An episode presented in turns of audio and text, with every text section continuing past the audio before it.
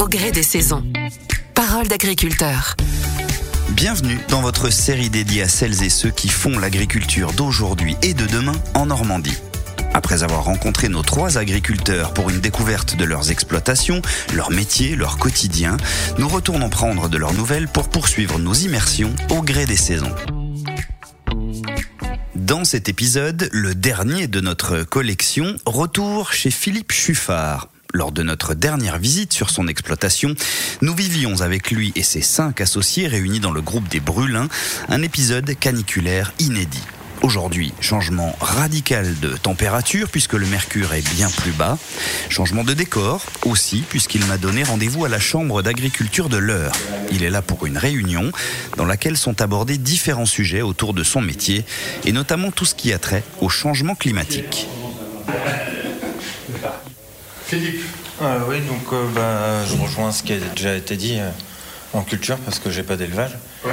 J'ai introduit des nouvelles cultures comme le lin d'hiver, le tournesol aussi, Ouais. Cultures moins gourmandes en, en eau, et puis euh, bah, essayer de faire deux récoltes par an avec euh, de la cameline notamment. Un atelier fraise, donc euh, avec le, le réchauffement climatique, on n'arrive pas à décaler la production, les différentes bandes de production. Donc euh, voilà, merci. Bonjour Philippe. Bonjour Ludovic. Bon, on se donne rendez-vous ici donc euh, à cet endroit un peu particulier. hein. Je m'attendais pas à ce qu'on se retrouve ici. C'est un moment d'échange, euh, de rencontre. Donc ça, ça fait partie du métier aussi alors Euh, oui, la, la représentation dans, dans le monde agricole et puis bah, d'être sur le terrain, de prendre les, les besoins, les attentes au quotidien des agriculteurs, oui, et, et des groupes collectifs. Quel est le programme de la journée après? Nous allons continuer sur, sur Saint-Germain, à Morny, là où on a notre production de fraises et l'atelier. Donc on va voir comment se déroule le chantier aujourd'hui. Bon, eh ben on verra ça tout à l'heure. Là, c'est l'heure de la pause déjeuner, on y va alors. C'est parti.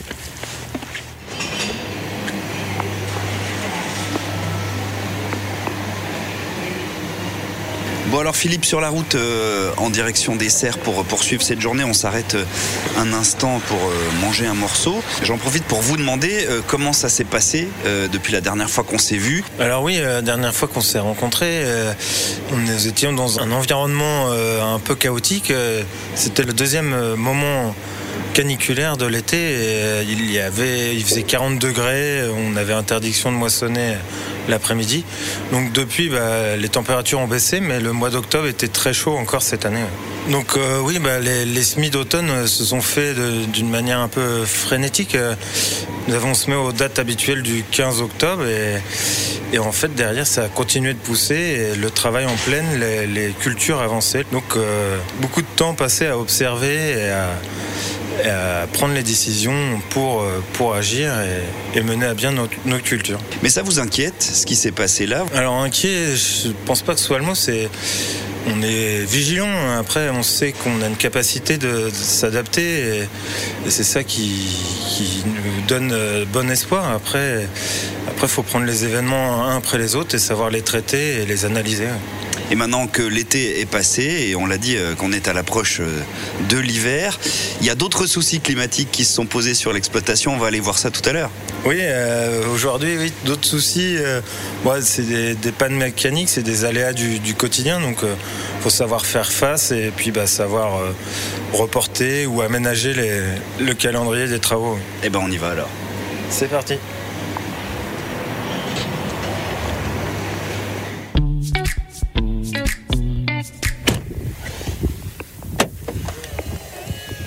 Alors pourquoi cet arrêt en bord de route? On est où? Alors euh, là, nous sommes arrivés en bord de parcelle. Je viens voir le dernier blessé, euh, voir comment il se comporte. Ok. Et puis aussi euh, regarder le- les déchets de- du tas de betteraves qui est parti maintenant. D'accord. Eh ben on va aller jeter un œil à tout ça alors. Parfait, je m'équipe parce que là, c'est botte obligatoire. Eh ben c'est parti.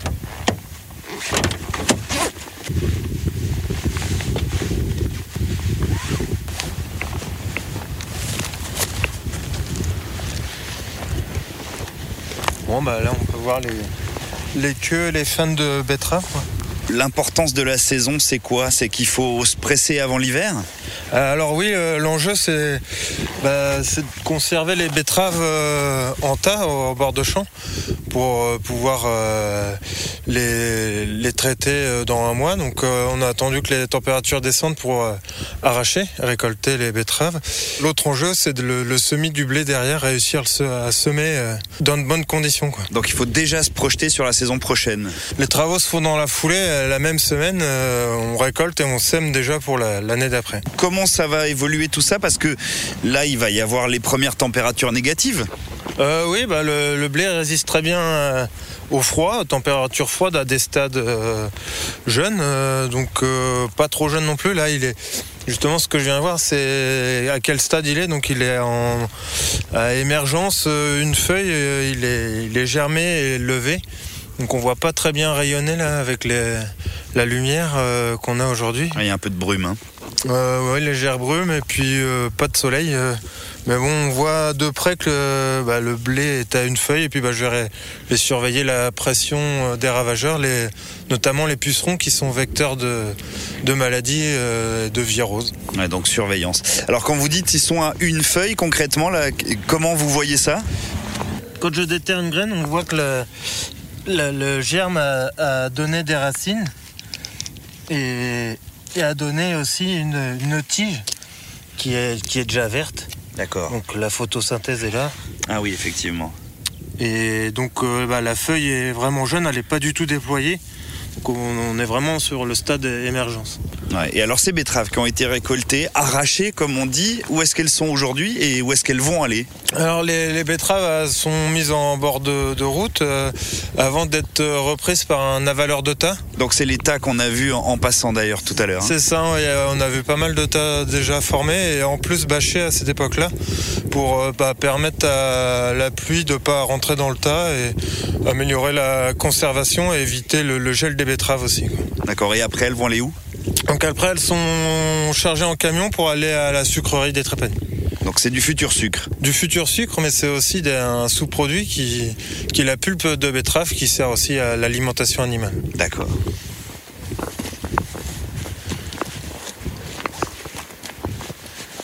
Ah, et je comprends pourquoi fallait les bottes. hein. C'est du temps de saison, comme on dit. ça colle un peu, mais c'est pas, c'est pas la boue non plus.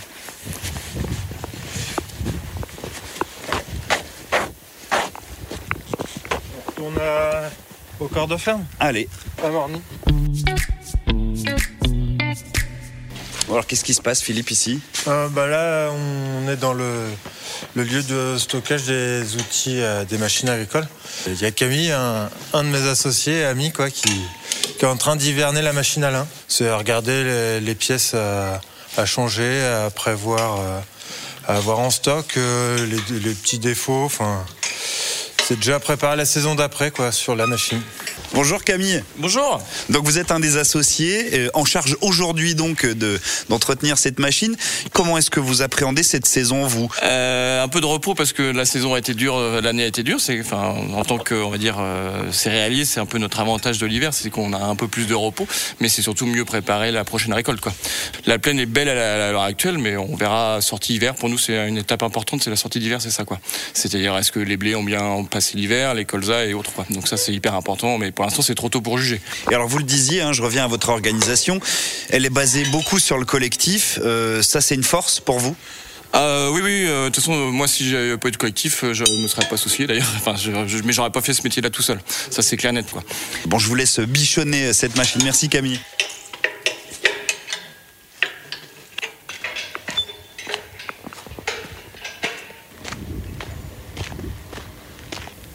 Bon alors Philippe, on longe les serres. Derrière, on en parlait euh, lors de ma première venue, ces fraises. On en est où dans cette euh, saison et l'avancement de ces fraises? Tous les plans ont été enlevés. euh, bah, c'est plus simple au niveau sanitaire. Et puis bah, après, on va pouvoir replanter la, la nouvelle collection. Vous en avez beaucoup d'attentes sur ces fraises?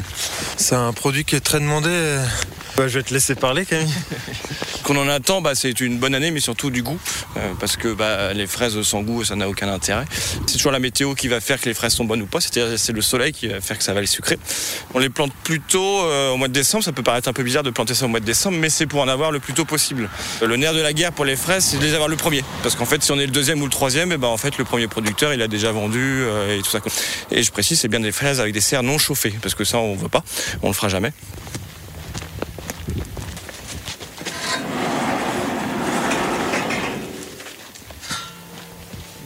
Alors Philippe, découverte de cette nouvelle serre, nouvelle bâche. Et alors ici, il a fallu intervenir un peu d'urgence à cause du vent. Hein. Oui, euh, la bâche euh, s'est envolée il y a maintenant euh, un bon mois. Nous venons de reposer la nouvelle bâche. Camille, ça s'est bien passé? Ah bah oui, surtout que bah, là, c'est vrai qu'il y avait zéro vent pendant toute la journée, donc on a pu poser les deux bâches. Mais c'est parce que, bah, imaginez bien une bâche de 50 mètres de long sur 10 mètres de large, avec le moindre vent, le cerf-volant nous emmène vite, quoi, on va dire. Donc, donc là, ça a été vraiment facile pour ça et c'est rare. C'est pour ça qu'on le note, c'est parce que c'est très rare. D'habitude, on, on, finit de poser la dernière bâche un peu en, en catastrophe et là, ça peut être et alors, qu'est-ce qu'elle a de, différent, cette serre-là, par rapport à toutes celles qui sont à côté? Sur la toiture, on a deux bâches dans lesquelles on insuffle un petit peu d'air, ce qui fait un petit matelas d'air, et du coup, qui va faire une isolation euh, supplémentaire par rapport au froid, et du coup, qui va permettre que les fraises auront moins froid, on va dire. Après, ça reste ce qu'on appelle une serre froide, c'est-à-dire qu'en fait, c'est que le soleil qui va chauffer. Donc, euh, s'il n'y a pas de soleil, comme euh, au jour d'aujourd'hui, et ben en fait, il fait pratiquement la même température que l'air extérieur. C'est vraiment le soleil qui fait chauffer, quoi. On, on bâche pas tous les ans non plus. Hein. J'imagine. Pas loin quand même, mais. Il a bien pris le couvert. Oui, il avait le trèfle surtout, euh, la luzerne un peu plus sur le côté. Juste à côté de nous, il y a une autre machine qui sert, elle, à arracher les betteraves qu'on va aller voir, c'est ça? Oui, donc c'est une, autre machine de récolte, c'est l'arracheuse de betteraves. C'est une automotrice, ça s'appelle. Donc, euh, bah, il y a les feuilleuses devant et après tous les disques d'arrachage et les soleils qui permettent de, bah, de secouer la betterave pour déterrer en fait la betterave. Et, ensuite, elle est tout de suite transversée dans, dans l'ébène euh, juste à côté. Mais alors là, elle n'est pas encore prête à partir en pleine. Ça va être le cas tout à l'heure, mais il y a quelques petites choses à faire dessus. Hein. Oui, euh, bah, on attend les noix euh, qui orientent le tapis. Puis après, on va essayer, on va faire une mise en route avant, bah, avant ce soir, mais peut-être pendant la nuit.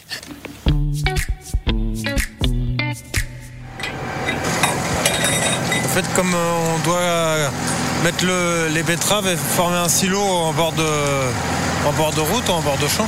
Et ben on va commencer à arracher là où on va faire notre silo. Donc on va arracher un petit plaçon en premier là. Donc euh, ce soir c'est sûrement ce qu'on va faire. On va commencer là et on verra si ça va bien pour continuer. Et maintenant la benne est prête alors Oui la benne est finie d'être attelée. On va, on va faire le plein du tracteur et puis je pense que ce sera bon pour, pour être prêt pour y aller.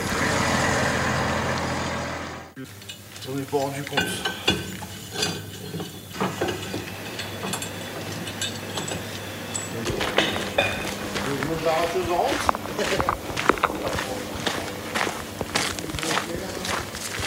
Bon, bah cette arracheuse commence gentiment à être prête. Je vais vous laisser aller en pleine euh, avec vos équipes pour euh, arracher et donc euh, mettre en place ce qui reste à faire pour cette journée.